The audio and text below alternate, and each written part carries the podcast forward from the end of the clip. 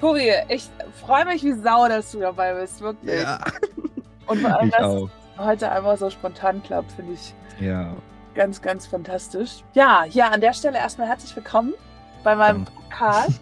Ja, ja. ähm, aus dem Van. Der liebe Tobi ist hier mit am Start, nennt sich Travel Tobi ähm, auf äh, Kanälen. Und jetzt erstmal herzlich willkommen. Ich freue mich, dass du dabei bist.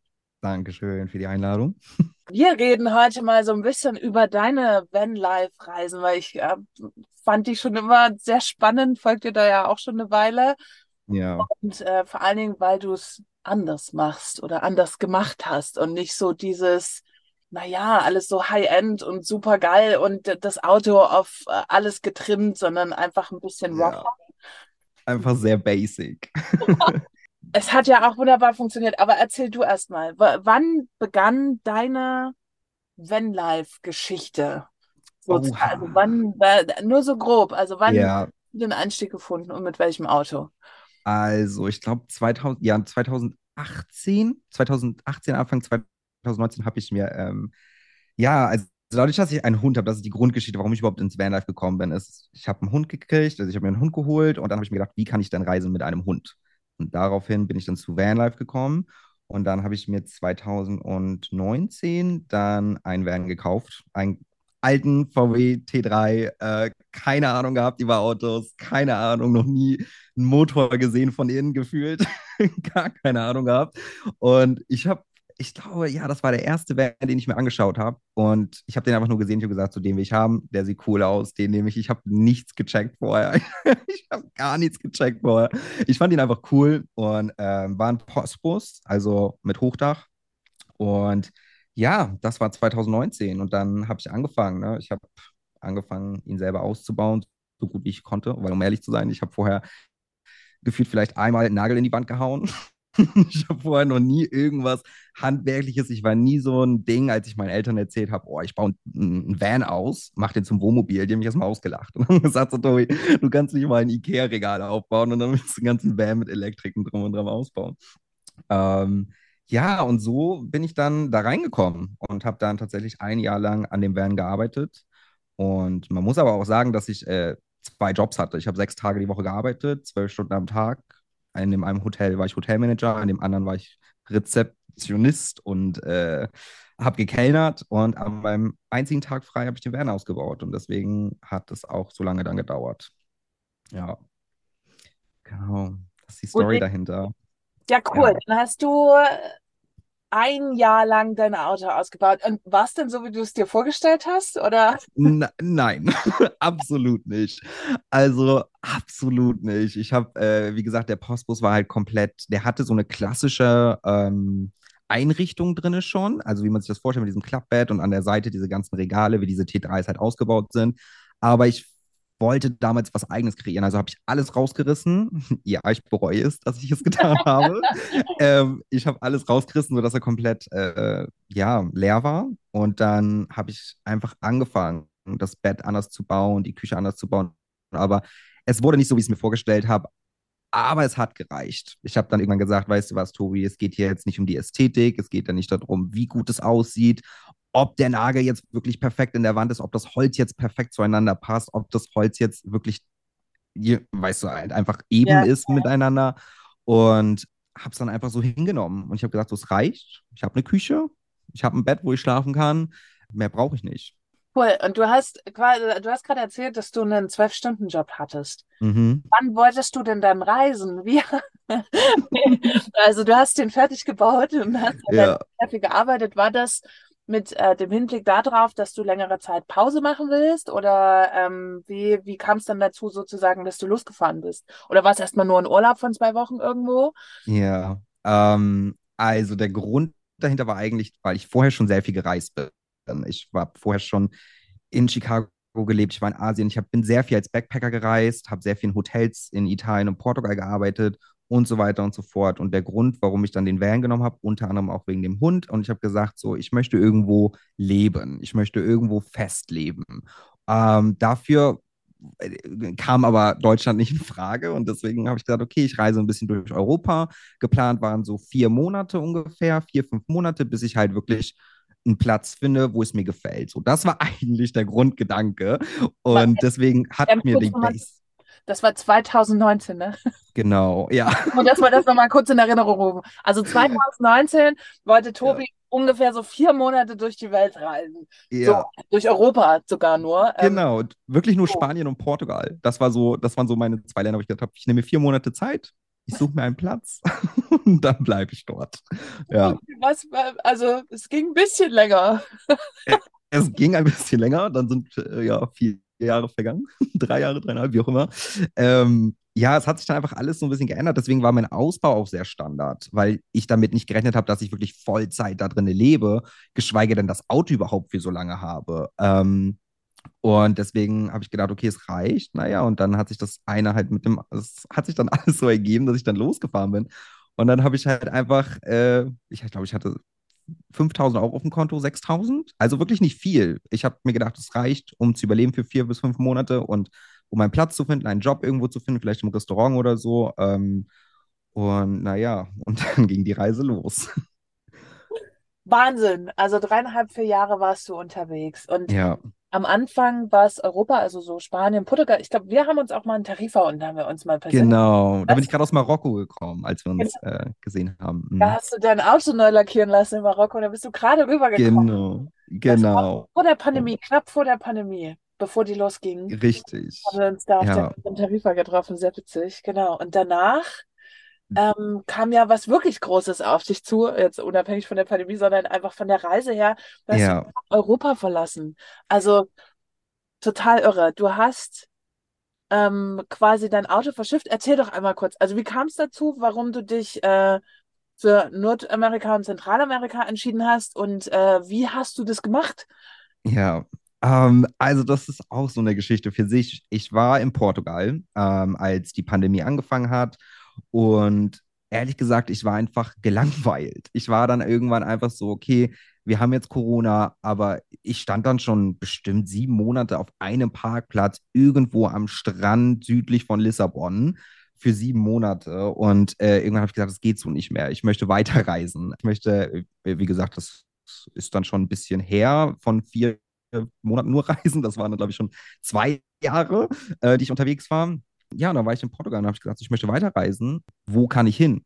Was ist offen für ähm, Menschen so außerhalb, also, also Touristenvisum etc. etc., weil natürlich Corona ein Riesending war und alles andere hatte geschlossen außer Mexiko. Das war im Prinzip das Einzige. Ich bin eines Morgens aufgewacht und habe gesagt, okay, Mexiko, ich komme. Und das war dann so innerhalb von diesem Moment an, als ich es ausgesprochen habe, als ich morgens aufgewacht bin. Ja, zwei Wochen später war ich auf dem Weg zurück nach Deutschland. Flüge waren gebucht. Äh, Verschiffungsfirma hatte ich irgendwie gefunden. Ich habe einfach so die genommen, die am günstigsten war. Und bin dann auf dem Weg zurück nach Deutschland gewesen, zwei Wochen später. Ähm, das war alles sehr, sehr spontan. Und es war nicht so, dass ich da jahrelang drauf gespart habe oder jahrelang drüber nachgedacht habe, das zu tun. Es war eine sehr spontane Entscheidung. Und ähm, ja, dann bin ich zurück nach Deutschland gefahren und habe das dann alles organisiert, habe den Van dann verschifft und dann bin ich danach geflogen nach Mexico City. Das ist ein dickes Ding. Also ich finde, da gehört ja auch viel Organisation mit dazu. Also Punkt Ja. eins, hast du die zwei Jahre quasi überbrückt mit Arbeiten? Hattest du einen festen Job oder hast du dich von Hotel zu Hotel durchgeschlagen oder wie lief denn das? Weil nachher für die Verschiffung, Flug und so weiter braucht es ja Hm. auch ein bisschen Geld. Es braucht nicht wahnsinnig, Genau. aber es braucht ein bisschen Geld. Wie hast du das denn gelöst? Also von ich travel mal vier Monate rum hin zu welchem Job? Ja, also als ich dann angefangen habe äh, zu realisieren, okay, das ist jetzt mein Leben, das ist jetzt, äh, ich lebe jetzt Vollzeit in diesem Van. Das ist nicht nur, dass ich nur drei, vier Monate reise. Und natürlich ich kam aus Marokko. Ich hatte mein Van neu lackiert. Ich war broke. Danach war wirklich so, okay, ich hatte vielleicht noch 300 Euro auf dem Konto und bin dann nach Portugal gefahren, um mir dort einen Job zu suchen. Ähm, ich habe dann gesagt, okay, irgendwo muss Geld herkommen. Äh, ähm, ich, ich äh, bin dann nach Portugal und habe mich dann in Restaurants beworben tatsächlich und hatte dann auch ein Restaurant, das mich dann auch einstellen wollte. Und wie es dann so kam, manchmal ist das Universum ja, schickt dir einfach Dinge zu. Ich hatte den Job sicher, ich habe den Vertrag unterschrieben, war bereit, an einem Platz zu sein und zu arbeiten.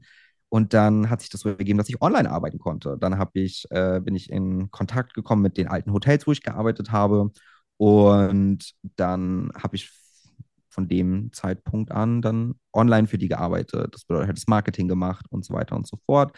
Und habe natürlich dann den Job in dem Restaurant nicht angenommen. Ich habe den dann abgesagt und habe gesagt, so, yes, jetzt kann ich Vollzeit online arbeiten, Jackpot, geil. Und ja, dann so habe ich dann halt im Prinzip auch überlebt. Und da kam es dann halt auch dazu, dass ich dann halt wirklich Vollzeit in dem Van gelebt habe, weil ich hatte ja alles. Ich hatte meinen Job, den ich ausüben konnte aus dem Van aus. Ich konnte wo immer stehen, wo ich wollte, irgendwo hingehen. Und da habe ich dann natürlich dann auch Geld gespart, äh, beziehungsweise hatte dann was auf der Kante, um zu sagen, okay, ich bezahle jetzt die Verschiffung und die Flüge, Tierarztkosten für den Hund und allem drum und dran. Ähm, ist Ja. natürlich nicht ganz günstig, muss man wirklich sagen. Da würde ich jetzt gerne mal einhaken. Hast du es ganz grob auf dem Schirm, was du bezahlt hast? Nur, dass man mal so eine Vorstellung davon bekommt. Ja, Jetzt 2000 Euro, da sind es 20.000. Ähm, also alleine die Verschiffung, die hat mit Hafengebühren in Mexico City, ich glaube, zweieinhalbtausend Euro gekostet. von einem Ähm, T3, muss man auch sagen. Ne? Das ist ja nicht besonders Genau. groß, das Auto. Also er ist Genau. hoch, aber nicht, nicht lang. Geht das nach Größe? Ja, ne? Ja, also das wird alles haargenau abgemessen, auch am Hafen in Deutschland. Das wird alles nochmal nachgemessen. Also es geht halt danach, welches Fahrzeug man hat. Ähm, ja, Und dann ähm, äh, Tierarzt, äh, du reist mit dem kleinen äh, Jack Russell. genau. Das Ja, ist ja gar nicht, ne? Also, ja. Ja, genau. Ja, dann kommen die ganzen Tierarztkosten, ne? Also man muss natürlich etliche Dinge haben, was ich vorher auch nicht wusste. Ich habe einfach gedacht, so, ja, es wird alles, ich bin da immer sehr spontan und versuche mir da nicht allzu viele Gedanken zu machen, sondern ich denke mir so, ja, wird schon irgendwie werden. Und dann habe ich mich natürlich mehr und mehr damit auseinandergesetzt und dann muss man natürlich alle Impfungen müssen up-to-date sein und Gesundheitszeugnis und so weiter. Also das kam dann noch darauf zu. Ich schätze mal, das waren so um die 300 Euro, zwei- 250 Euro an Tierarztkosten mhm. ähm, die ich da noch bezahlen musste. Und da muss man natürlich auch den Flug zahlen, der für mich relativ günstig war. Also ich glaube, ich habe knapp 280 Euro für den Flug bezahlt, aber der Hund kommt natürlich drauf. Ne? Das waren dann auch noch mal 150 Euro für den Flug für den Hund. aber trotzdem sehr überschaubar. Hätte ich jetzt mit fast mehr gerechnet. Ja, Also für die Flüge und für, für Tierarzt tatsächlich. Okay. ja. Und dann ähm, roundabout sind das ja, oh Gott, schnelles Kopfrechnen. Kriegst du es zusammen? Sagen wir mal so, mit allem drum und dran dann noch äh, Zug nach Amsterdam, Hotel Amsterdam und so weiter und so fort. Dreieinhalbtausend. Eineinhalbtausend, bis du da gelandet bist. Genau. Und bist du gelandet mit deinem Auto zusammen sozusagen und konntest direkt einsteigen oder Nee, also gelegt? ich habe das versucht, ein bisschen abzupassen, weil die Verschiffung dauert sechs Wochen. Das Wow. heißt, ich bin nach Hause, habe den Van verschifft und war erst mal, glaube ich, vier Wochen zu Hause. Also habe bei meinen, meiner Mutter gelebt, um die Zeit halt zu überbrücken. Äh, ja, und dann habe ich halt vier Wochen gewartet und bin dann rübergeflogen und dann hatte ich, glaube ich, noch eine Woche. Also ich war eine Woche vorher schon in Mexico City. Und ab da ging es los. Ach, krass, ich habe das ja alles äh, mitverfolgt. Und Ja, das ist schon ein großer Schritt, finde ich, so weit weg, alleine unterwegs zu sein. definitiv. Erzähl mal, was, wie, wie ging das los emotional? Wenn man dort ankommt, in sein Auto steigt, in sein Zuhause und dann plötzlich da auf einem völlig anderen Kontinent. Ja, dieses Gefühl, es war einfach so, es war einfach verrückt, ne? Also ich bin, wenn du Mex ich war vorher noch nie in Mexiko, ich war noch nie in Zentralamerika. Das heißt, ich hatte gar keine Ahnung, was mich erwartet. Und ja, dann habe ich den Van abgeholt vom Hafen und ich war erstmal froh, dass er heil angekommen ist, weil man hört ja immer diese ganzen Horror-Stories von, ja, der Van, wenn der da ankommt, die brechen dann ein und klauen Dinge. Und das passiert tatsächlich relativ oft, dass die Mhm. den dann aufbrechen und Sachen rausstehen. Aber bei mir war wirklich alles perfekt in Ordnung. Also diesen Moment, als ich den Van abgeholt habe, alles in Ordnung, alles perfekt. Der sprang auch an, weil ich hatte natürlich auch Angst, so sechs Wochen auf einem Schiff, ne? hatte ich Angst, dass er da nicht mehr anspringt, äh, wenn ich ihn abhole. Aber hat alles perfekt funktioniert. Ja, also bis ich dann vom Hafen runtergefahren bin. Und ab da an ging es bergab. Okay, erzähl mal.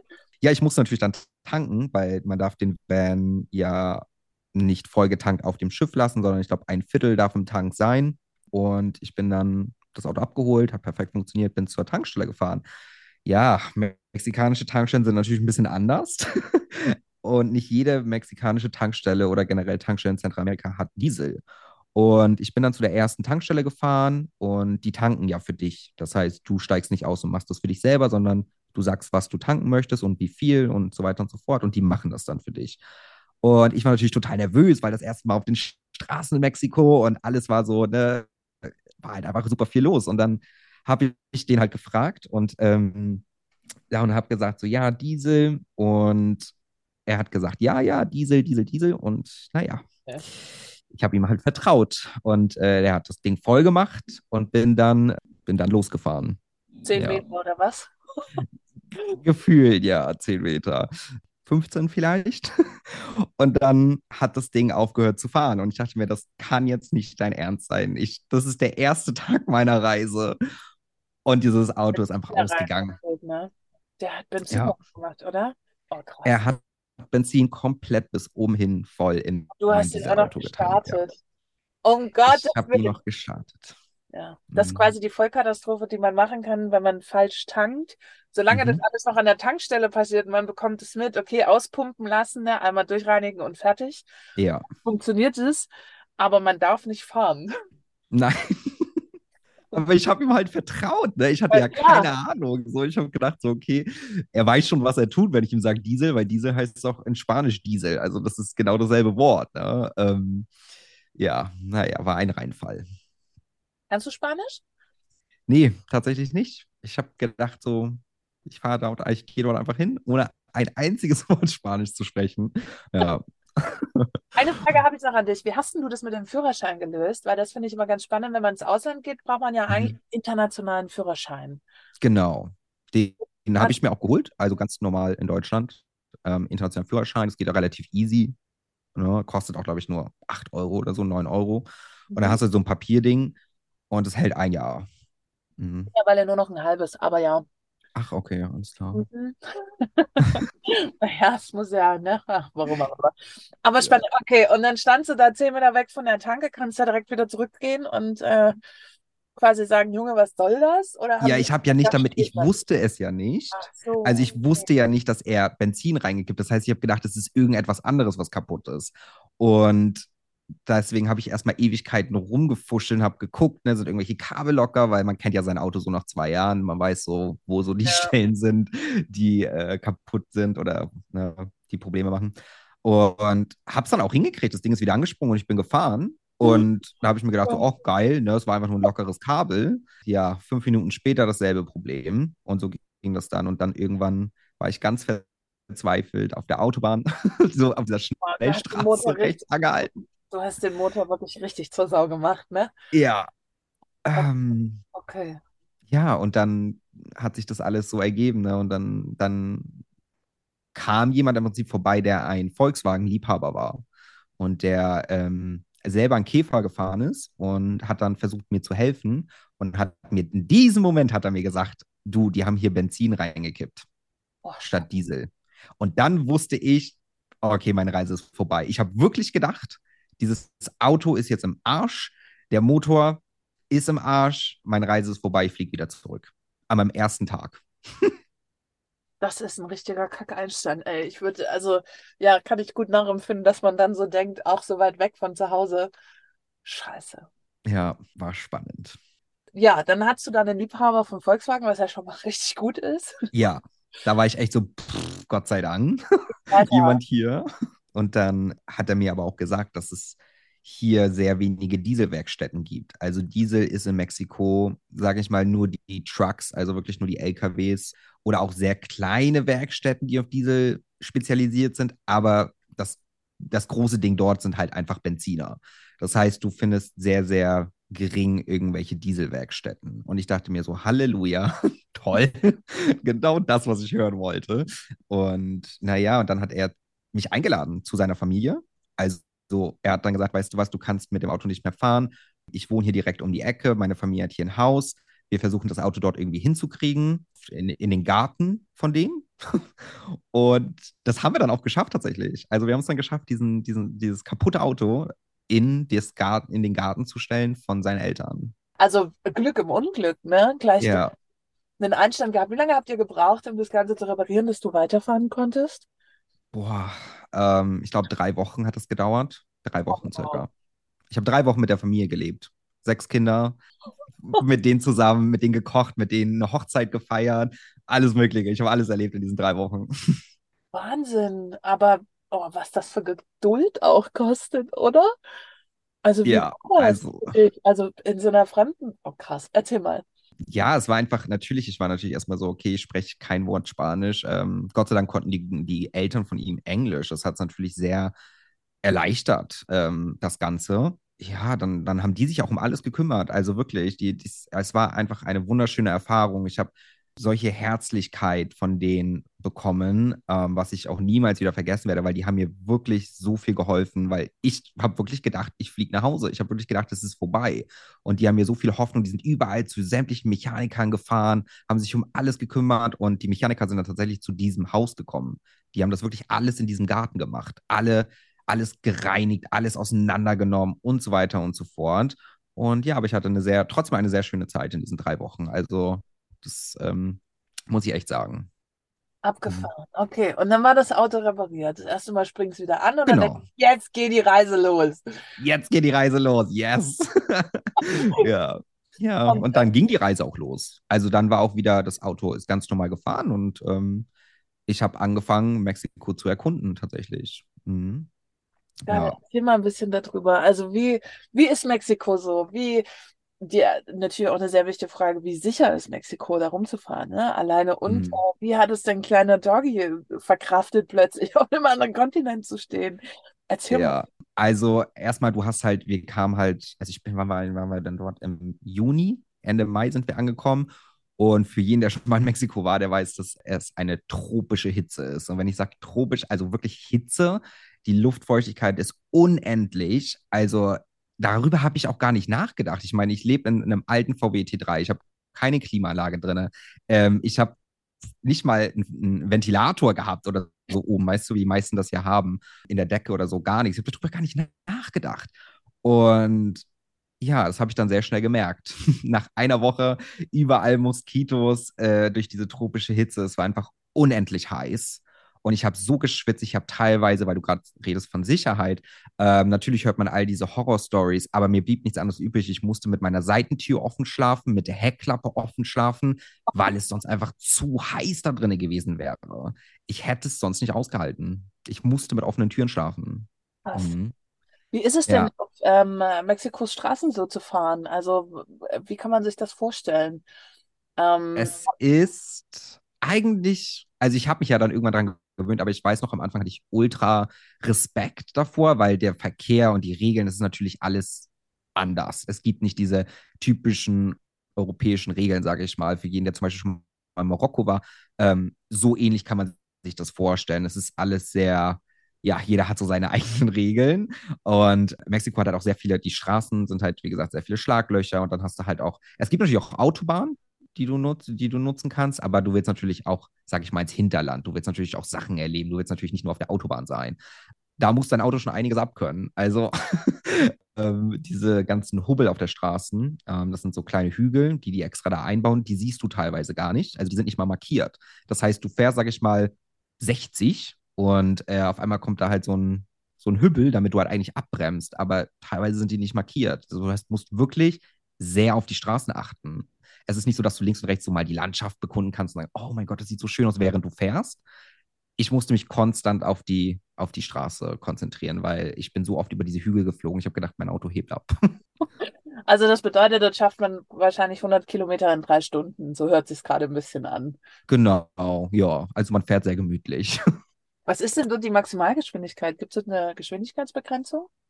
Oh ja, gibt es. Aber dadurch, dass mein Auto sowieso nicht so schnell fährt, habe ich da nie so drauf geachtet. Aber ich glaube so, ich glaube so 100 im Durchschnitt, also auf der Autobahn. Und ich kann mich da ehrlich gesagt, also ich, und so 45 ungefähr, 40 so Inland, so Okay, stadtmäßig. also Also schön es, beschleunigt. ja, mhm. Hey, hallo, hier ist Karin aus dem Schnitt. Leider wird das Interview mit Travel Tobi ab jetzt von der Tonqualität nicht mehr so gut. Es gab ein paar technische Schwierigkeiten, aber es bleibt sehr spannend, versprochen. Und die nächsten Folgen klingen wieder besser. Ich möchte gerne mit dir nochmal äh, tatsächlich ein bisschen näher darauf eingehen, weil mich das auch brennend interessiert, die Sicherheit, wenn man da unterwegs ist. Ähm, vielleicht können wir das mhm. nochmal so ein bisschen anreißen. Wie sicher ja. hast du dich gefühlt? Gab es brenzliche Situationen? Erzähl doch mal ein bisschen was darüber. Ja, also am Anfang, ich habe mich total sicher gefühlt. Man darf, äh, ich, ich bin halt aus Europa gekommen, ne? So, das heißt, in Europa habe ich mich immer sehr sicher gefühlt. Ich hatte zwei Jahre lang nie Probleme, ne? Nie irgendwas passiert oder so. Und daher bin ich dann auch nach Mexiko so mit dieser Einstellung gegangen. Ich habe da gar nicht drüber nachgedacht. Alle reden immer davon. Ich bin auch, man muss auch dazu sagen, ich bin sehr, ich habe nicht wirklich Angst vor Dingen. Ich mache sie einfach, ne? Und dann schaue ich, was dabei rauskommt.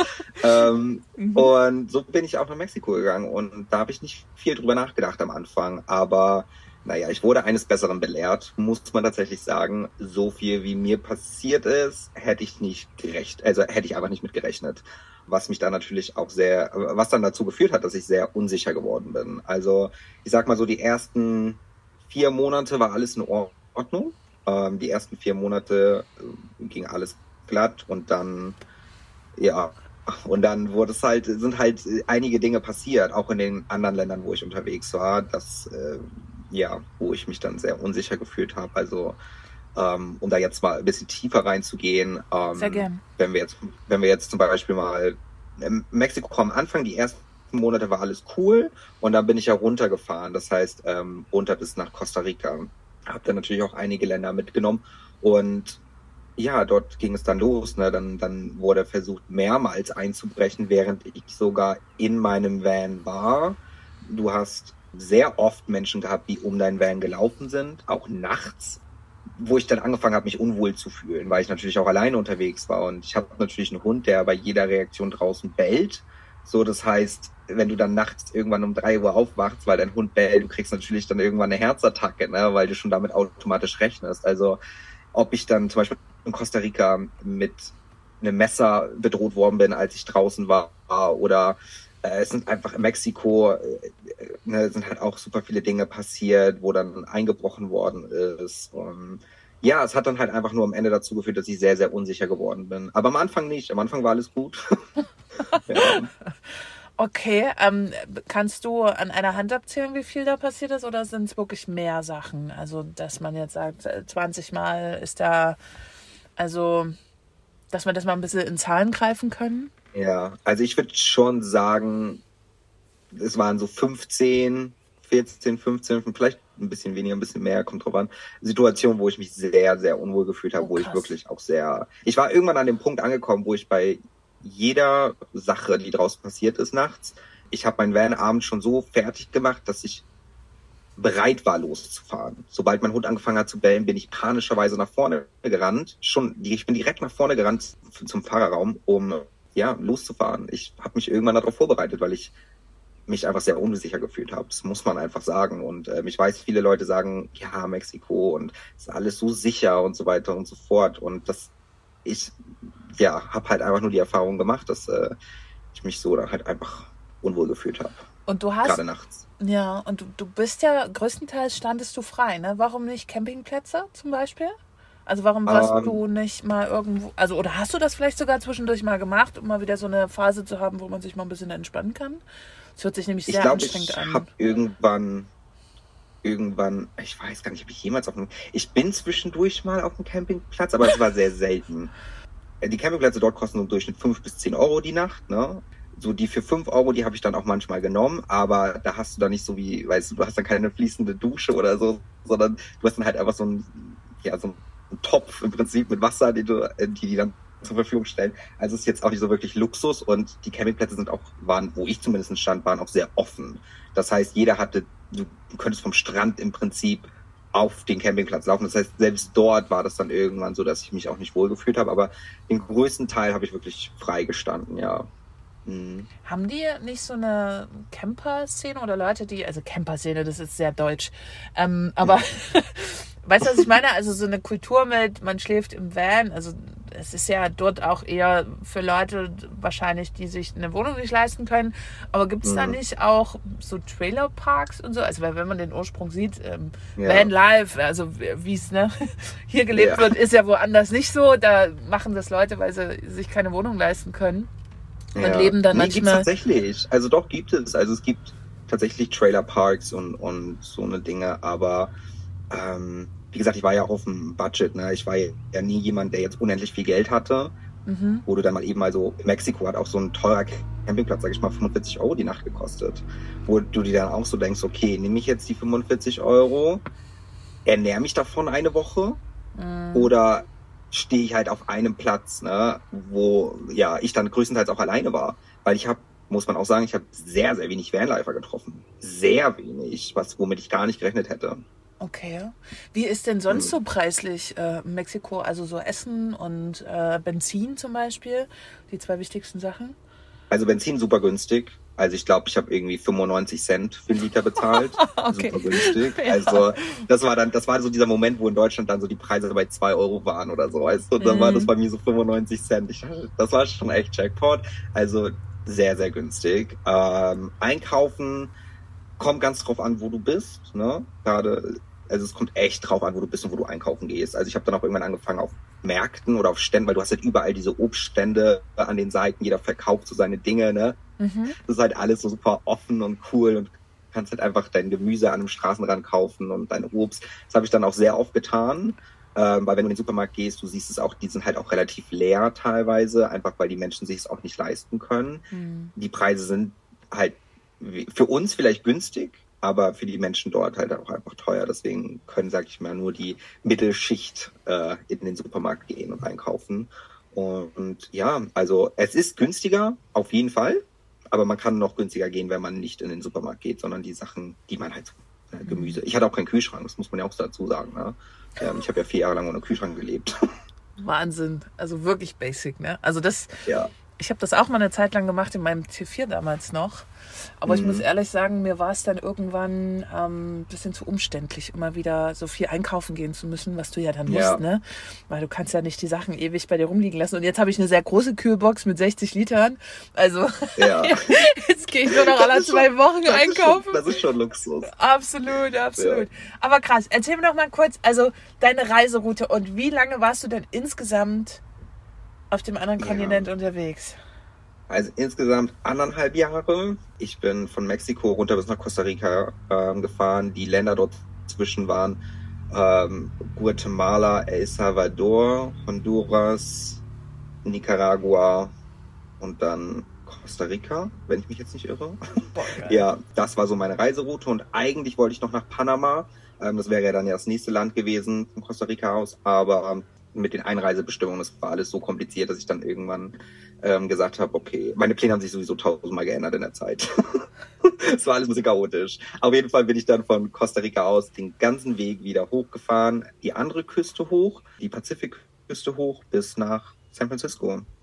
Also ich bin dann einmal wieder quer durch Mexiko durch und alle Krass. anderen Länder komplett wieder alles durch und bin dann letztendlich durch Kalifornien noch gefahren und dann bis nach San Francisco gekommen. Also ja. irre, irre Route und vor allen Dingen, wenn man bedenkt, du hast das alles alleine gemacht, ne?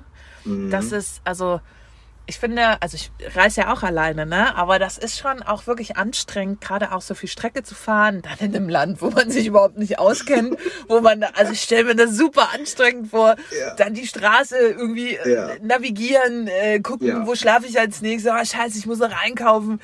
Wow, ist das und nicht? Man darf es auch nicht vergessen. Ne? Die Menschen denken so, oh ja, man reißt so diese Route runter und es ist super easy peasy. Alleine über die Borders zu kommen, hat mich teilweise sechs bis zehn Stunden ge gedauert, bis ich überhaupt ins nächste Land gekommen bin. Weil dieser Einreiseprozess einfach nicht so einfach ist. Also ich musste wirklich einen ganzen Tag einplanen, um überhaupt über eine, über eine Grenze zu kommen ins andere Land. Gab es da, mal, da mal große Probleme? Also das ist ja oh ja. Oh. Mhm. Ja. äh, man muss sehr darauf achten, auf jede Kleinigkeit, auf, auf alle Zettel, die du kriegst und dass du dein Auto auch wieder abmeldest, ähm, sobald du ähm, das Land verlässt. Ist es wichtig, du checkst dein Auto aus, zum Beispiel aus Mexiko. So, du checkst dein Auto aus, fährst dann über die Grenze und dann checkst du dich dann in Guatemala ein mit deinem Auto, du als Person und mein Hund. Ähm, und wenn du das zum Beispiel mal vergisst, weil manchmal ist das dann so Chaos, weißt du, und dann vergisst du, also stempelst du dich selber aus aus dem Land, aber du vergisst das Auto. Das ist mir passiert in Mexiko, als ich aus Mexiko rausgegangen bin. Und dann hast du natürlich Probleme, wieder einzureisen, weil dein Auto offiziell das Land nicht verlassen hat. Du zwar ja, aber das Auto nicht. So, und ich musste Oh, aber wieder hm. zurück durch Mexiko, damit ich hoch in die USA komme. Und da hatte ich dann, da hatte ich dann meine Probleme. Mhm. Krass. Mich äh, interessiert noch eine Frage sehr brennend. Anderthalb Jahre in einem fremden Land mit unglaublich vielen Herausforderungen. Mhm. Wie hast du es geschafft, das vor allen Dingen mental gut durchzustehen? Also gab es Höhen und Tiefen? Wahrscheinlich schon, aber äh, es wäre schön, wenn du uns kurz davon ein bisschen erzählst. Ja. Und wie hast du das geschafft, das gut durchzustehen? Weil ich stelle mir das sehr anstrengend zwischendurch vor. Also ne, Mhm. Happy Life, Van Life und so hin oder her, das ist es halt da, glaube ich, oft nicht, weil es sehr unbequem ist. Wie schafft man dann da guter Dinge zu bleiben und es alleine wirklich zu wuppen? Ne? Also ich muss sagen, ich war, also ich sage immer so, 50 Prozent meiner Reise war schön, 50 Prozent meiner Reise war mental sehr anstrengend. Ja, ich bin durch sehr viele Höhen und Tiefen gegangen, alleine auch, hier zum Beispiel geldtechnisch. Ich weiß, dass Menschen solche Reisen planen, die dann 50.000 Euro auf dem Konto haben. Okay, ich reise jetzt ein Jahr lang dadurch, aber das war bei mir nie der Fall. Ich habe wirklich irgendwann gehabt, weil mein Auto natürlich auch sehr viele Probleme dann irgendwann gemacht hat, dass ich super viel Geld in das Auto gesteckt habe und irgendwann war ich dann broke. Und wenn du dann irgendwo in, keine Ahnung, Nicaragua bist und gefühlt nur noch 500 Euro auf dem Konto hast und du aber weißt, so, okay, du musst das Land zum Beispiel verlassen, ne, weil du hast natürlich auch deine Visas, so, du kannst teilweise nur 30 Tage oder drei Monate hatte ich für vier Länder. So, das heißt, du hast natürlich, ja, und ich sag mal so, wenn du reist und nicht viel Geld auf deinem Konto hast, dann macht es auch mental was mit dir. Ich habe beides erlebt, wie Vanlife, wenn du tausende Euro auf dem Konto hast und Vanlife, wenn du nur hunderte von Euro auf dem Konto hast, also nicht wirklich sehr viel. Und ähm, ja, das war natürlich dann bei mir auch irgendwann das Problem, dass ich dann gesagt habe, okay, scheiße, so ich muss mehr arbeiten. Und, also weil ich ja immer noch online gearbeitet habe, aber du willst natürlich auch was sehen vom Land. Aber du musst letztendlich noch mehr arbeiten. So, das war alles mental sehr anstrengend. Dann die Hitze dazu, dann die ganzen Einbrüche, die ich hatte. In Mexiko am Ende wurde mir alles geklaut, was ich hatte. Ich hatte nichts mehr. Ich hatte nur das, was ich nur noch anhatte. Ich hatte keine Batterien mehr. Ich hatte nichts Boah. mehr. Also alles Wahnsinn. wurde aufgebrochen und geklaut. Es war mental sehr, sehr schwierig und deswegen kam dann ja auch irgendwann der Punkt, wo ich gesagt habe, okay, ich kann nicht mehr.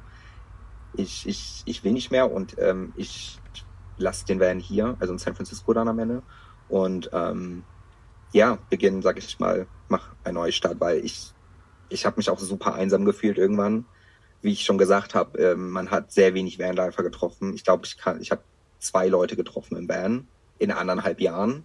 Ach Quatsch. Ähm, was natürlich erstmal Wow. cool klingt, wenn man aus Europa kommt, wo, sag ich mal, an jedem Strand 20 Van, Vans stehen, denkt man sich so, oh, das ist ja Heaven, wenn man dann so ganz alleine ist, überall an jedem Strand und so weiter und so fort. Habe ich auch am Anfang gedacht, aber irgendwann fühlst du dich auch einsam. Ne? Also irgendwann, ja, fühlst du dich alleine und willst halt auch irgendwelche Leute haben, mit denen man reden kann oder sich mal treffen kann oder wie auch immer. Oder ne, wie man das halt so macht, wenn man andere Vanlifer trifft. Aber das, ich habe wirklich zwei Vans getroffen. Mhm. Oh, das ist wirklich sehr, sehr, sehr, sehr wenig. Man muss dazu sagen, du hast die Reise auf YouTube auch dokumentiert. Ähm, an der Stelle darfst du gerne Ja. deinen YouTube-Kanal mal nennen. Wir verlinken den natürlich auch mit unten drunter. Ja, ja, der YouTube-Kanal Travel with Toby, da habe ich wirklich alles von emotional bis äh, lustige Momente, wirklich alles festgehalten. Und ähm, ich bin froh, dass ich das getan habe, weil ich schaue mir das jetzt an und ich sage so, wow, Tobi, du bist echt durch Scheiße gegangen, muss man wirklich mal auf gut Deutsch so sagen. Und du hast es trotzdem irgendwie hingekriegt und du hast trotzdem schöne Momente erlebt und ja, es war auf jeden Fall eine sehr intensive Reise und ähm, ja, also ich werde sowas, ich werde es glaube ich nie wieder vergessen. Das ist echt krass gewesen. Oh, das glaube ich. Das sind Erinnerungen, die, also die prägen ja auch das Leben. Also wer sich das total gerne mal angucken möchte ähm, und da mal ein bisschen mitfühlen möchte, hier nochmal Travel with Tobi.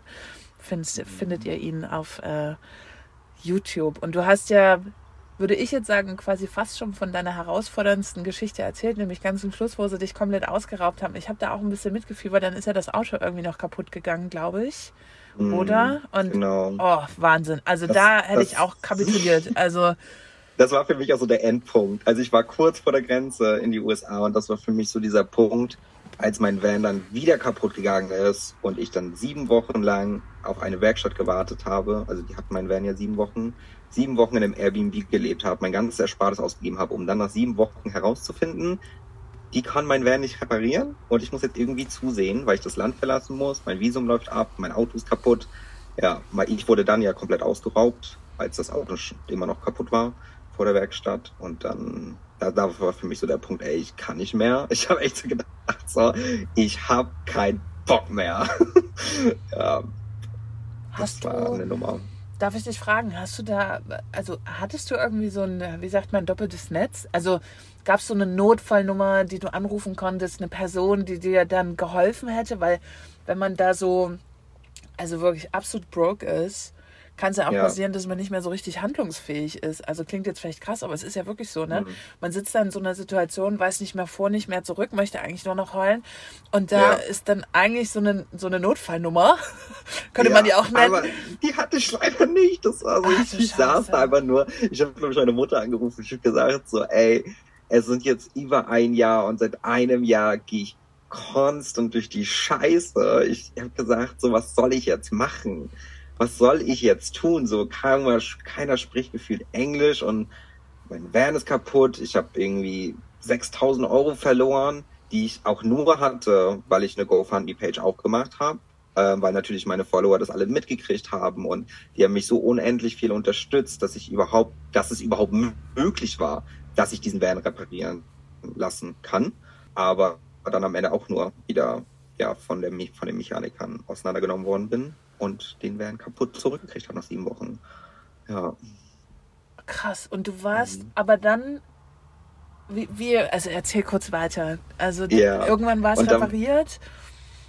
Genau, der war da komplett kaputt und ich wurde ausgeraubt den Tag, bevor ich, also der Van wurde komplett zerstört von innen, nachdem sie mir den zurückgegeben haben. Und den nächsten Tag bin ich halt hingefahren zu der Werkstatt mit dem Abschleppdienst, weil ich eine neue Werkstatt gefunden habe in Tijuana, die ja, die gesagt haben, okay, wir probieren's, den Van zu reparieren. Dann komme ich den nächsten Tag da an mit dem Abschleppdienst, mein Auto komplett im Arsch von innen, von außen, Motor, alles kaputt, oh. nichts mehr dort gewesen. Und ich saß dann auf diesem Abschleppwagen mit einem komplett leeren Van, nur die Klamotten, die ich anhabe und alles war Katastrophe und ich hatte auch keine Hoffnung mehr. Ja. Ich habe gesagt, okay, ich bringe diesen Van jetzt anderthalb Stunden bis nach Tijuana und dann werde ich sehen, was passiert. Broke as fuck. und bin dann tatsächlich in die Werkstatt gekommen und ich bin so froh, dass ich diesen, diese Energie noch gehabt habe, um zu sagen, okay, ich mache weiter, ich gebe noch nicht auf, auch wenn ich nicht mal mehr eine Zweitbatterie in meinem Van hatte. Ich hatte echt, ich hatte aber nichts mehr drin. Ähm, ja, und habe dann Gott sei Dank eine richtige Werkstatt gefunden, beziehungsweise einen richtig netten, netten Mann, der das, also der seine kleine Werkstatt hat. Und äh, ja, ich dann Gott sei Dank Glück hatte, dass er mir sehr viel geholfen hat in super vielen Dingen. Und es war echt wieder so, äh, da hat es sich einfach gelohnt, die Hoffnung nicht aufzugeben und weiterzumachen, weil ich habe so ein gutes Verhältnis mit ihm aufgebaut. Ich habe seine Familie wieder kennengelernt und er hat mir alles gezeigt, was er gemacht hat, ne, damit ich auch dazu lerne ähm, und war dann dort nochmal für drei Wochen bis äh, und dann auch wieder 2000 Euro ausgegeben. Mhm. Und dann hat er den Werner aber repariert gehabt und dann war ich stark klar für die USA. Geil, da bist du auch hingefahren. Aber dir war schon klar, das geht nur bis also, dahin und dann ist Stopp oder wie, wie, wie ging es weiter? Mein Plan war eigentlich, weil der Van dann ja komplett fertig war und ich dachte, er läuft perfekt und alles wurde repariert, dass ich bis nach Vancouver, bis nach Kanada fahre und oh. dort den Winter verbringe. Ich habe mich super auf den Winter gefreut. Ich habe mir eine neue Lithium-Batterie gekauft. Ich habe wirklich den Van komplett ready gemacht, damit ich den Winter in Kanada überlebe. Und ähm, das war eigentlich mein Plan. Und dann wollte ich ihn von Kanada aus, von Vancouver aus zurück verschiffen nach Europa. Das war so der Plan. Und dann bin ich, wie gesagt, durch Kalifornien gefahren und war dann in San Francisco. Oh, das habe ich gesehen, wie du da Oh, die Bilder. Ist es wirklich so aufregend, plötzlich an diesen ganz berühmten Orten zu stehen oder ist es eher so, ja, okay? Ich muss sagen, ich war sehr sehr ersch erschöpft von dieser ganzen Reise, ja. dass ich das, glaube ich, gar nicht alles so krass wahrgenommen habe, weil ich einfach nur so, oh, oh ne, nach diesem ganzen. Aber ich muss trotzdem sagen, wenn ich jetzt so zurückschaue, dass ich einfach mit meinem Van, sage ich mal, an der Golden Gate Bridge war oder dass ich am in Hollywood mit meinem Van war. Ich bin mit meinem Van zu diesem Hollywood-Sign gefahren oder Santa Monica Pier, so diese ganzen Dinge, die man halt aus diesen ganzen Filmen kennt. Ja, genau. Es, es war einfach, es war schon ein krasses Gefühl zu sagen, ich habe es wirklich bis hierhin geschafft. Und ähm, ich war unglaublich stolz darauf, dass ich es bis dahin geschafft habe, weil das war mein Ziel. Ich habe immer gesagt, ich möchte es bis nach Amerika schaffen. Das war immer so mein Endziel im Prinzip, ähm, wo ich immer gesagt habe, das möchte ich schaffen. Und wenn es dann kaputt geht, dann ist es in Ordnung. Dann war ich in Kalifornien, dann ist es wirklich, dann kann ich damit abschließen. Ja. Das hört sich nach einer selbsterfüllten Prophezeiung an, weil Ja, und da war ich in San Francisco und dann ist der Van wieder kaputt gegangen und äh, dann habe ich irgendwann gesagt, ich bin dann echt noch zu Werkstätten. Ich konnte das Auto teilweise nicht mal mehr anmachen. Ähm, ich ich habe mir mein, mein Essen über Uber Eats, meine, mein, weil ich mitten irgendwo, ich weiß gar nicht mehr, wo ich war. Ähm, und dann habe ich echt Uber Eats genommen, um mir Groceries, ne, also den Einkauf zu bestellen, ja. weil ich das Auto nicht mehr bewegen konnte. Ich konnte nirgendwo hinfahren und ja, bin dann noch zu, äh, so Werkstatt war dann ja auch nicht mehr drin. Dann habe ich mit Leuten über Facebook-Gruppen geschrieben und am Ende hätte ich nochmal, Amerika-Werkstätten sind sehr, sehr teuer. Das heißt, ich hätte locker nochmal dreieinhalbtausend Euro reingesteckt, wo ich dann für mich persönlich entschieden habe, weißt du was, Tobi, erstmal hatte ich das Geld gar nicht, also mhm. davon mal abgesehen, das Geld hätte ich gar nicht gehabt. Ich hätte es bestimmt irgendwie zusammengekriegt, aber ich habe ich habe so viel Geld in dieses Auto gesteckt. Ne? Also es waren bestimmt 25.000 Euro, die ich alleine nur an, an mechanischen Sachen über die vier Jahre reingesteckt habe. Und irgendwann habe ich dann gesagt, so, ja, San Francisco habe ich dann gesagt, das reicht. Genau, man weiß ja auch nicht, ne? dann steckst du wieder 3000 rein und dann kommst du vielleicht wieder bis 2000 Kilometer und dann ist wieder irgendwas. Ne? Also irgendwann genau. ist es ja genau. so verfuscht auch. Ja. Weil da so es fiel mir unendlich schwer. Es fiel mir unendlich schwer, diese Entscheidung zu treffen. Ja. Einfach aus dem Ding, weil das mein Zuhause war für vier Jahre. Ich habe gerade alles neu gemacht. Ne? Ich hatte oh, ja. eine komplett neue Küche drin. Ich habe ein neues Fenster einbauen lassen in Tijuana bei diesem, bei meinem letzten Mechaniker, der mir so unendlich viel geholfen hat. Ich habe eine neue Lithium-Batterie. Ich habe wirklich alles neu gemacht. Und ja, es war, es fiel mir unendlich schwer, aber irgendwann muss man realistisch sein, auch wenn ich das nicht mag. aber irgendwann muss man wirklich sagen, okay, that's it. Und man muss auch sagen, das ist gar nicht so lange her, die Entscheidung. Nee, vier Monate jetzt. Vier Monate? Ja. Genau, das Ende, war. Ende, Ende Dezember letzten Jahres 2020. Genau, dass wir jetzt mal den Kreis schließen. Ne? Das war also wirklich nicht mal ein halbes Jahr. Vier Monate ist es das her, dass du beschlossen hast, dein Auto, zu, Auto zurückzulassen und mhm. irgendwie erstmal zurückzukommen. Was mich ja. total spannend, also was ich total spannend finde, wie lässt man ein Auto zurück? Du musst es ja eigentlich noch irgendwie abmelden. Du hast, äh, ja, wie, wie läuft ich das? Ich habe mir auch unendlich viele Gedanken drüber gemacht und ich habe mir so gedacht, so, okay, wie kann ich dieses Auto hier verkaufen? Weil du, um das Auto zu verkaufen, alleine musst du ein, musst du den, den Autobrief haben, dieses mhm. ganze Gedöns. Und ich hatte zwar einige Papiere mit, aber dieses Hauptding. Das lässt das man ja auch zu Hause. Ja, ja. Das liegt halt in Deutschland. Und ähm, ich habe mir gedacht, super. So, und die einzige Möglichkeit, die ich wirklich in diesem Moment hatte, war zu sagen, okay, ich gebe es ab, aber sozusagen auf dem Spender-Schrottplatz, wie man es so in Deutschland nennt, ähm, und habe dann ja jemanden kennengelernt, der mich da gesehen hat, verzweifelt am Straßenrand.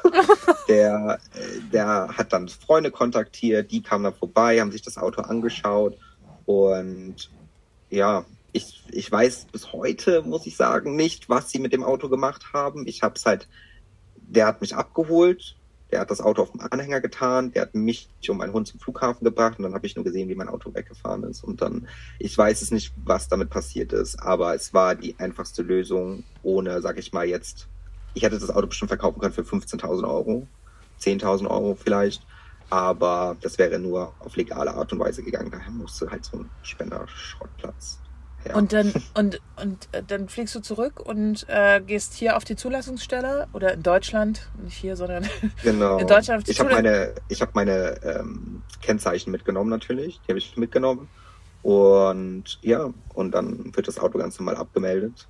Okay. Und ja, das war's dann im Prinzip. Ne? Das ist dann so das, das, das, das Ende einer Ära, die vorbeiging. Okay, dann bist du im Dezember, das ist ja auch der schönste Monat, um nach Deutschland zu fliegen. Ja, Ähm, ich, Erstmal ja. zurück nach Deutschland, oder?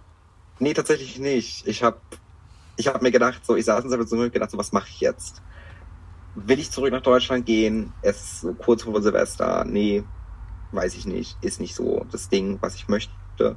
Und mir war aber klar, ich möchte ein bisschen Ruhe haben. Ich möchte ein bisschen entspannen. Ich möchte nach diesen ganzen Hoch und Runter letzten anderthalb Jahre einfach mal runterkommen und entspannen. Und dann, ja, hat mir eine Freundin geschrieben, dass, ähm, ob ich dann nicht zu ihr nach Spanien kommen möchte. Und ja, da bin ich direkt von San Francisco aus nach Paris, von Paris nach Malaga und dann, ja, jetzt bin ich in Spanien seit vier Monaten. Ich war noch nicht einmal zu Hause. Ich war noch nicht einmal wieder in Deutschland. Also ich habe, ja, bisher noch nicht gemacht. Würdest du das so nochmal machen? Eine sehr gute Frage. Ich glaube, ich würde dieses Abenteuer nochmal machen. Also, ja, ich würde es, glaube ich, nochmal machen, aber im Sinne von, ich würde vielleicht ein anderes Auto nehmen. Also zum Beispiel kein Diesel. Ich würde keinen Diesel nehmen. Ich würde keinen Diesel nehmen, um diese Reise zu, ähm, zu beginnen. Und ja, ich würde halt auch ein paar Dinge anders machen, aber es war auf jeden Fall ein Abenteuer. Ja.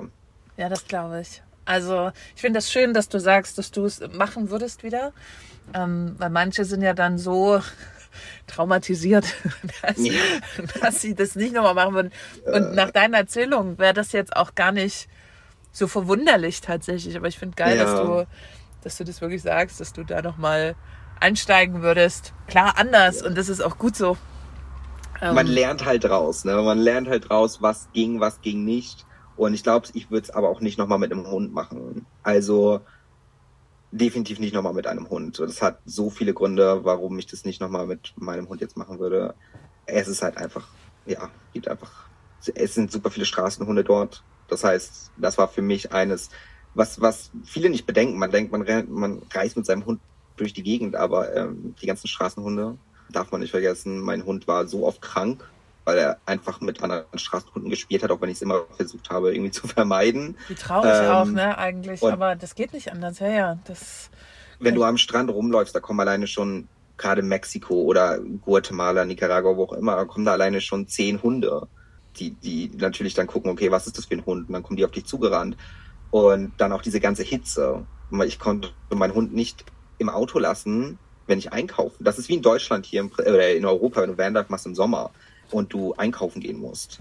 Nur, dass ich halt über anderthalb Jahre komplett Sommer hatte und eine tropische Hitze, dass du nicht mal sagen kannst, okay, ich parke jetzt im Schatten, mach das Mhm. Fenster vielleicht ein Stück runter und lass meinen Hund mal kurz im Auto. Das war halt alles eine, immer eine Herausforderung. Also, ja, deswegen, ich würde es einfach nicht nochmal mit einem Hund tun.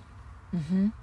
Aber ich bin froh, dass ich ihn dabei hatte. Also ich meine, wir haben super viel erlebt. Er ist mit mir Vulkane bestiegen in Mexiko und Costa Rica im Dschungel und keine Ahnung was. Er hat super viel erlebt und das freut mich natürlich, dass ich mit ihm diese Erfahrung machen konnte. Aber Wie alt ist gesagt, er jetzt? er wird jetzt sechs. Mhm. Oh, da war der ja noch ziemlich jung. Geil. Ja, ja, der ist auf voller Energie und liebt auch das Vanlife. Also er hat's, er hat's immer geliebt. Auch wenn wir jetzt mit einem normalen Auto fahren und wir irgendwo neu anhalten und dann die Tür aufmachen, dann guckt er mal direkt raus, okay, wo sind wir und ist bereit irgendwie für Adventures. Ja, Okay, abgefahren. Wirklich eine abgefahrene Story. Ich bin total froh, dass du dir erzählt hast, so kurz. Und wie gesagt, jeder, der da gerne tiefer eintauchen möchte, ein ja. bisschen mehr an der Reise teilhaben möchte, die zwar schon passiert ist, aber gibt's einmal den YouTube-Kanal. Und dann äh, hast du jetzt auch ganz frisch angefangen zu podcasten, weil ja, ich Ja. verstehe das, ne? Wenn man nicht mehr so viel rumfährt, kann man jetzt nicht so viele Videos mehr aufnehmen, aber drüber sprechen kann man noch. Ähm, auf jeden Fall. Und das finde ich Mhm. stark, das finde ich gut, dass du den machst, wirklich. Ja. Ähm, ja. Hört Ja. da auf jeden Fall mal rein. Und jetzt noch, also du bist jetzt seit vier Monaten in Spanien. Genau. Wie geht's weiter? Ich habe keine Ahnung. Ich äh, lebe tatsächlich so in dem Moment. Ich lebe einfach und ich sage immer so, es kommt, wie es kommen soll. Ob ich mir vielleicht einen neuen Van hole. Ich, ich sage immer, sag niemals nie. Und ich denke nicht wirklich weit, sondern wenn es mir jetzt gut geht, geht es mir gut. Und ähm, ich genieße die Ruhe und man wird sehen, was die Zukunft bringt. Ich werde immer Travel Toby bleiben. Das wird sich auch nicht ändern, egal wo ich lebe oder egal wie auch immer. Ja, man wird sehen. Ich bin auf jeden Fall gespannt. Ich finde, das ist so richtig die Einstellung. Ähm, und auch genau in der jetzigen Zeit finde ich sehr zeitgemäß. Also klingt jetzt vielleicht ein bisschen komisch, aber ich glaube, es hat ja bei allen ordentlich gerumpelt, auch die letzten zwei, drei Jahre. Und das ist gerade ja. so mit die beste Einstellung, die man eigentlich haben kann und was ich auch so ein bisschen partizipiere gerade. So um hier und jetzt zu sein. Ähm, ich habe zwar mein Jahr zum Beispiel dieses Jahr auch schon ein bisschen geplant, aber weil ich es auch muss, jobtechnisch. Mhm. Aber ansonsten bin ich da auch gerade so, ich bin happy, wenn ich happy bin und bin jetzt hier in dem Moment und gucke einfach, was passiert. Ne? Das genau. ist auch was, was uns, glaube ich, vielleicht von anderen nur Urlaubern oder so auf jeden Fall unterscheidet. Ne? dass ja. man das so ein bisschen offen lässt und einfach guckt, was passiert. Also, why not? Das ist so wichtig, einfach, einfach nur zu leben und zu schauen, wo das Leben einen hinführt. Ja. Ich glaube, damit bleibt man auch neugierig aufs Leben, was einem so ein bisschen auch, finde ich, ein Stück weit Richtung Glück bringt. Weil genau ja. das das ist es, ne? wenn man nicht so starr ist, sondern so. Naja, ich glaube, wir reden da schon von dem gleichen. hoffe ich zumindest, aber glaube ich schon. Ja, doch, ja. Ähm, und ich hoffe auch, dass wir uns irgendwann mal wiedersehen. Auf jeden Fall, wenn du irgendwann wieder hier bist. Ja, also geplant jetzt gern Winter natürlich, weil ich jetzt erstmal ein bisschen unterwegs bin. Aber dann, wir waren ja wirklich ja. nicht weit voneinander weg, witzigerweise. Ne? Du warst in Mabea genau. oder bist in Mabea und ich in Tarifa. Lass das 160 Das wäre echt nicht weit gewesen, ne? aber das war so meine Anfangszeit irgendwie. Da musste ich erstmal klarkommen von Fulltime Travel auf, like, keine ja. Ahnung, erstmal so erstmal durchatmen und äh, irgendwie hat man es dann noch nicht geschafft. Mhm. Nein, und ich war ja auch schon sozusagen auf dem Absprung und ich dachte dann so, krass, jetzt solche Umwege fahren, also weil, ne, die Reise nach ja, Deutschland und irgendwann ja. auch wieder zurück nach Spanien, das sind natürlich Kilometer, die man da schrubbt und da ja. bin ich ehrlich, habe ich jetzt zum Schluss da so ein bisschen äh, runtergeschraubt, da viel rumzufahren, weil ich wusste, dass ich sehr viel fahren muss und sehr viel Sprit verballer. Oh ja. und, äh, aber das werden wir auf jeden Fall schaffen. Also wenn du äh, irgendwie da jetzt erstmal ein bisschen bleibst, was ja durchaus vielleicht passieren könnte. Ja. Ähm, dann kann man sich da mal gegen Winter, also so Oktober, November rum, vielleicht doch mal dann verabreden. Also vielen, vielen Dank, dass du hier mit am Start warst in meinem Sehr Podcast gerne. aus dem Van. Ja. Also lieben Dank für deine Zeit. Gibt es irgendwas, was du den ZuhörerInnen mitgeben möchtest? Ach, eine sehr gute Frage. Einfach nichts überdenken einfach nichts überdenken. Und ähm, das ist das Wichtigste, das, was ich, was ich gelernt habe. No overthinking. Einfach den Moment genießen. Das kommt von alleine. Sehr schön. Ja. Gutes Schlusswort. Lieben Dank dir und äh, ich sage bis zur nächsten Folge. Hey du feiner Mensch, wenn du bis hierher gehört hast, erstmal vielen, vielen Dank für deine Treue. Und wenn dir diese Folge gefallen hat, freue ich mich sehr darüber, wenn du sie teilst, entweder über Social Media, auf Instagram oder wo auch immer du möchtest. Ich freue mich wahnsinnig darüber und Tobi auch. Oder schreib uns auch gerne ein Feedback unter die Folge. Das Ganze geht natürlich am besten auf YouTube oder bei Apple Podcast in Form einer Bewertung. Wir freuen uns immer über Feedback und wenn du mehr solcher Geschichten hören möchtest und mehr Interviews, lass mich das gerne wissen. Und vielleicht wärst auch du gern einmal ein Gast in meinem Podcast. Ich sag bis zur nächsten Folge und freue mich, wenn du da wieder einschaltest.